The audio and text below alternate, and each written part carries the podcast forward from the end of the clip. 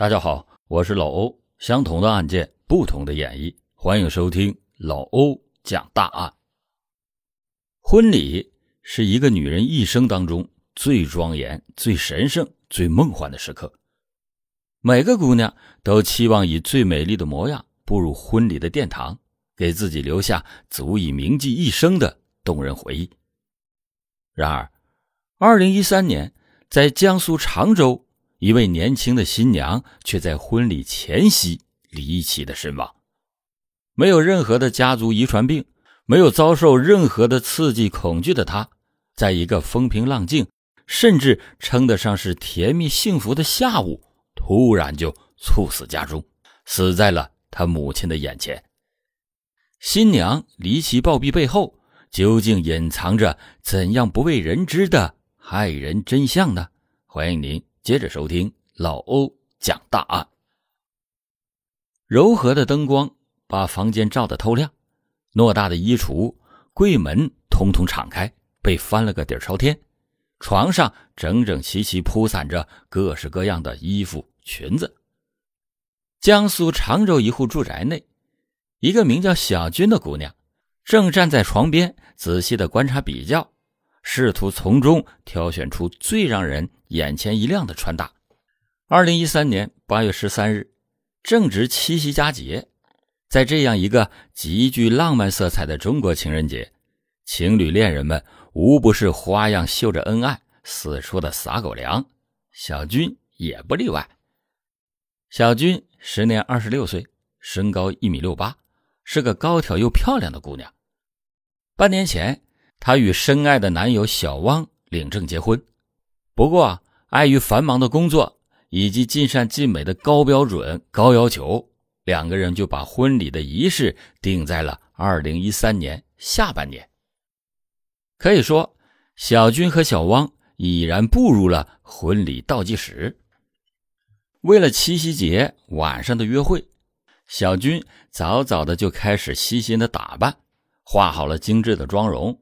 梳好了飘逸的发型，距离完成约会造型仅剩下一步之遥，意外却发生了。下午五点，小军正照着镜子，拎起了一条裙子往身上比划，突然就两眼一黑，晕倒在地。正在一旁围观女儿梳妆打扮的妈妈秦丽见状大惊失色，连忙的扑上前去，想要唤醒女儿。可是小军却始终没有回应，脸色迅速的苍白了下去。事实上，这已经是小军在短短两天内第四次晕倒了。十二日上午十点十六分，第一次感受到死在梦里的感觉；十二日晚上二十三点五十二分，太恐怖了，直接吧台倒地，太恐怖了，我不会直接死在楼梯间吧？泪奔了，太吓人了。十三日上午十一点五十八分，我不行了，又晕过去一个小时，这日子没办法过了。这些都是小军上传到社交平台的文章，通过恐吓、吓人、濒死的体验等等字眼，充分的就能看出接连不断的突然昏厥，给小军造成了多么大的惊吓和恐慌。只可惜，不知道是还没有安排好休息时间，还是仗着年轻健康，倾诉发泄完之后就把这件事抛到了脑后。小军并没有及时的就医，从而酿成了大祸。第四次莫名其妙的昏倒以后，小军就再也没有前三次的幸运。五点四十五分，幺二零急救中心接到了求救电话。仅十分钟就赶到了现场，可是此时的小军的嘴唇、皮肤已然全部发紫，停止了心跳和呼吸，他的生命终结在了二十六岁的花样年华里。人生最痛苦的事，莫过于白发人送黑发人，眼睁睁的看着怀胎十月带到了人世间，含辛茹苦抚养长大的独生女儿。就这么突然的死在了自己的面前，妈妈秦丽心如刀绞，痛不欲生。要知道，小军的身体一向很好，从小到大连感冒发烧那都屈指可数。再加上小军既没有心脏病等家族病史，生前又没有从事剧烈的运动或者遭受严重的刺激，他只是在家选个衣服，怎么就会突然猝死呢？妈妈秦丽无论如何也没有办法接受无缘无故猝死这个可怕。又草率的结论，他坚信女儿的死一定隐藏着不为人知的隐情。于是，秦丽和丈夫达成了一致决定，向常州警方申请了尸检。尸检结果不出秦丽所料，法医在小军的心脏和肝脏组织中都发现了一种名为氟西汀的药物成分，而且含量是相当的惊人。所谓氟西汀，这是一种常见的抗抑郁药物，大多都用于治疗抑郁症、强迫症和神经性贪食。由于氟西汀的代谢所需时间长，停药以后仍然会在体内存留五到六周才会彻底的消除，所以一旦服用过量，毒性便会囤积在体内，从而导致心律失常、呼吸困难，乃至于死亡。而尸检报告下定的最终结论正是小俊之死符合心源性猝死，与服用含氟西汀成分的药物有关。尸检结果让警方不禁怀疑：难道小军的死是在治疗抑郁症期间过量服用药物所造成的？然而，这个猜测当即遭到了众人的一致反驳。母亲秦丽说。小军自小就漂亮乖巧、乐观开朗，很少有情绪低沉的时候，根本就不可能患有抑郁症。小军在酒吧工作的同事更是对其赞不绝口，都说他的能力其实很厉害的，无论是跟客户沟通，还是管理，还是为人方面，我们整个团队都很认可他。总之，在所有人的眼中，小军都是一个热情开朗。会来事儿，人见人爱，花见花开的姑娘，甚至酒吧有不少客人都是慕他名而来的。当然，凡事都讲究真凭实据，毕竟还有微笑抑郁症呢。可是，通过对小军医保卡使用明细的调查，他的确没有治疗抑郁症或者是购买氟西汀的记录。要知道，氟西汀那可是处方药。没有医生的诊断处方，根本就没有办法购买。既然小军没有抑郁症或者是其他的精神疾病，他体内的大量氟西汀究竟是从何处获取而来的呢？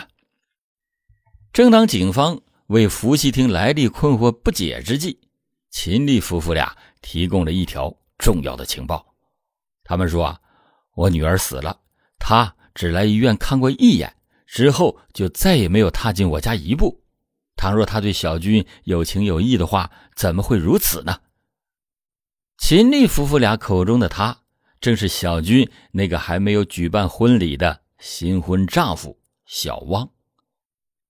事实上，对于小汪这个女婿，秦丽夫妇俩一直都不太满意，因为他们总觉得小汪对女儿小军不够上心。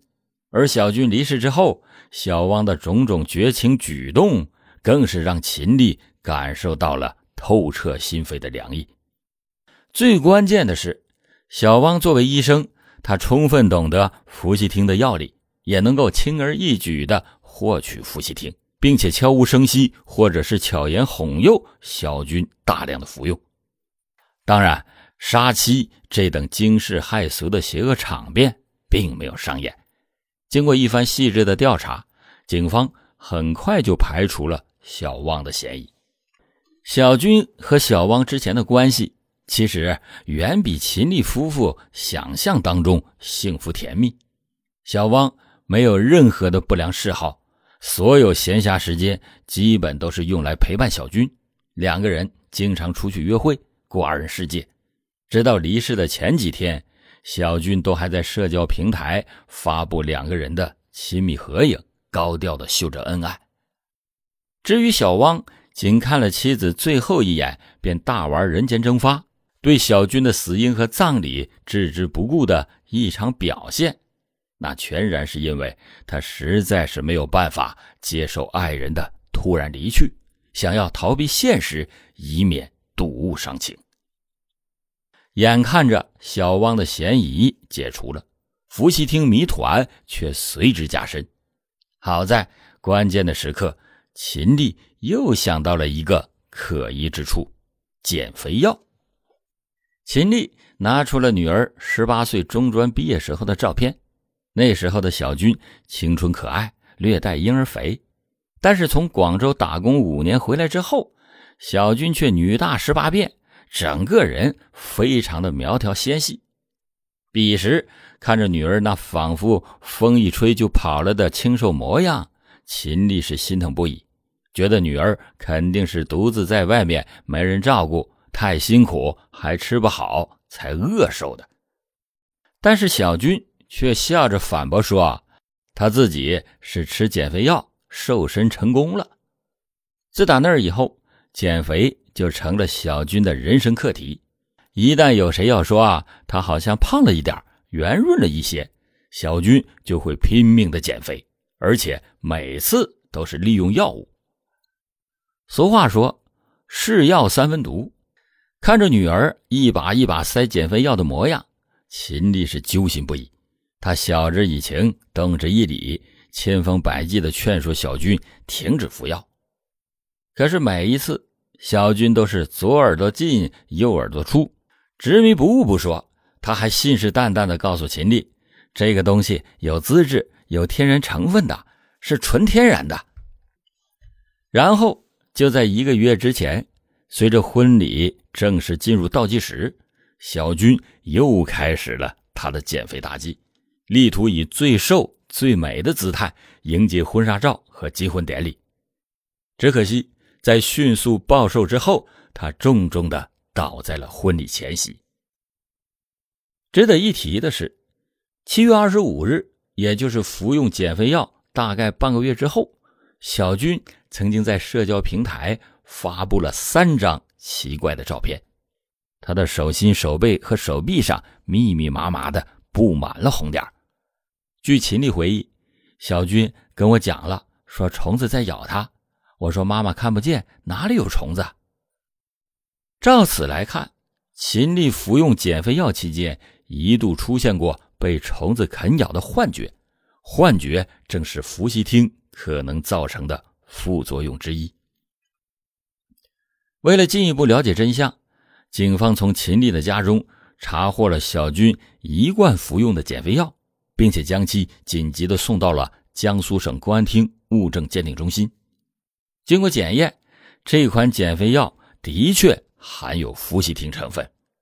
至此，警方彻底的确定小军之死与他惯用的减肥药存在着因果关系。月瘦三十斤不再是传说。当警方顺着小军的电商平台购物记录，成功的找到了他所惯用的这一款减肥产品的时候。网店那铺天盖地的宣传广告词，以及模特纤细的 S 曲线，赫然的映入眼帘。前面咱们就讲过，伏羲汀可以治疗神经性暴食症，换而言之，它能够抑制人的食欲，从而达到明显的减肥效果。显而易见，减肥心切的小军应该是被唬人的虚假广告所蒙骗，才购买了第一次。进而又被伏羲厅产生的暴瘦效果彻底的迷惑，最终对该产品萌生了强烈的信赖感与依赖感，就这么在阴差阳错之中，一步一步的走向了死亡的深渊。调查进行到这里，真相已经明了了，当务之急就是尽快的揪出这一违法减肥产品的幕后生产者，将其连根拔除，以免有更多的小军受害。常州警方率先调查了星空瘦身馆的详细信息，随之从登记注册人郭春风的口中得知，这个网点是他朋友借用他的身份证件创办的，真正的经营者另有其人。王永亮时年三十五岁，现居杭州。警方凭借着丰富的办案经验，考虑到幕后大 boss 通常不会亲自出马的一贯规律，初步判断王永亮可能只是一个分销商，上头还有大人物，于是决定请求杭州警方协助暗中监控，追踪王永亮的动向，千万不要打草惊蛇。果不其然，经过几天的追踪以及对相关物流信息的查询。警方确认，王永亮并非生产者，他的货都是从四川成都进购的。发货人名叫何建峰，时年四十岁，是成都一家保健品经销公司的负责人。当然，单凭着经销商这个定位，便不难判断，何建峰也只是一个批发商，生产者仍旧是藏在暗处。为了把制造、销售。这个减肥产品的犯罪集团一网打尽，警方就再次的选择了按兵不动。就这样，凭借着惊人的耐力与毅力，通过长时间的摸排调查，警方终于顺藤摸瓜，揪出了幕后的黑手舒家明。这个舒家明四十一岁，是四川成都人，堪称是减肥界的绝命毒师。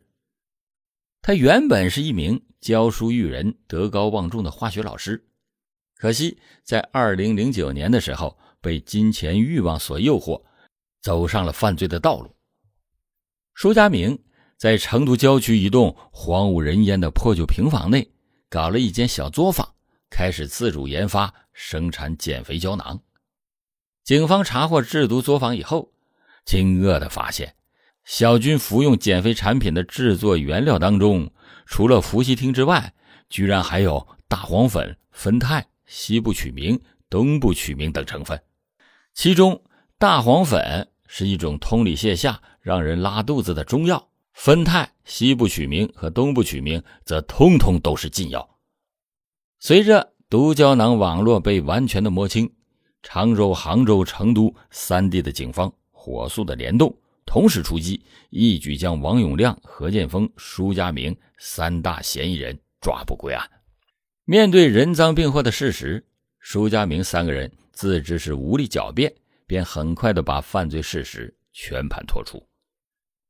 整个犯罪流程正如警方此前调查的一样，舒家明凭借着化学老师的专业功底，在小作坊内以日产万颗的惊人产量制造出了。大量的减肥毒胶囊，并以极其低廉的价格批发给了何建峰。毒胶囊到了何建峰的手中，瞬间摇身一变，成为了减肥胶囊。值得一提的是，为了让减肥胶囊顺利的上市售卖，何建峰还盗用了千姿美牌减肥胶囊的批准文号，在包装上恬不知耻的印着“喂食健字二零零三第零二零七号”。伪装正规的保健产品。紧接着，王永亮以每盒二十八元的价格购入了这款减肥胶囊，再通过一顿夸大其词的渲染宣传，以每盒一百二十八元的高价在网店上出售。警方调取星空瘦身馆销售记录以后发现，短短三个月内，购买这个减肥胶囊的消费者就高达一千零三人。其中一个购买者是三十岁的姑娘小敏，她在服用胶囊仅仅三天之后，就出现了口干、冒虚汗、拉肚子、食欲衰退等一系列的不良反应。不过，比小军幸运，或者说聪明的是，当服药到第七天，莫名其妙感到心慌难受之后，小敏就出于害怕停了药，从而逃过了一劫。可是，剩下的一千零一人中，究竟还有多少和小军一样，因毒胶囊落下了严重的后遗症，乃至丢了性命的受害者，那就不得而知了。听闻卖假药害人性命之后，何建峰深感愧疚，他落寞地表示：“我当然很后悔，非常的后悔。我也想尽我最大的努力，对受害者家属做一个安慰吧。当然，你说想弥补。”是不可能的了。然而，这种悔意似乎更多是鳄鱼的眼泪。何建峰三个人或许对害死小军一事感到愧疚与恐惧，但是对于使用违禁药品、非法制造、售卖减肥胶囊，他们却显得理所当然。何建峰表示，如果是按照国家正规批准的使用纯植物的减肥药，基本上都会自然死亡，因为消费者买了以后效果不好，肯定就不会回购了。舒佳明更是直言不讳地指出来，市面上的减肥药，如果是见效快又明显的，大部分都有违禁品。三个人的意思就是，添加氟西汀、西普曲明等违禁成分，堪称减肥药行业见不得光的潜规则。那么，事实果真如此黑暗吗？为了进一步调查真相，有记者特意在电商平台购买了来自不同网店的四款。高销量的减肥产品，一经检验，结果四款清一色的全是违法产品。就连记者向电商平台举报这四款减肥药一段时间之后，他们都依旧在正常的售卖。可见减肥药行业的丑恶潜规则真的存在，而电商平台的相关管控也严重的缺失。爱美之心，人皆有之。但是身体是革命的本钱，切莫为了变美，为了求一时之快，毁坏了自己的身体。尽可能的远离所谓让你暴瘦的可怕药物，健康饮食和运动才是减肥的最佳途径。另外，不要太期待电商平台会设置高门槛，把违法违规无效产品拒之门外。大家只能是自己擦亮眼睛，不要轻易被花里胡哨的广告所迷惑。好了，感谢你收听老欧讲答案。老欧讲大案，警示迷途者，唤醒梦中人。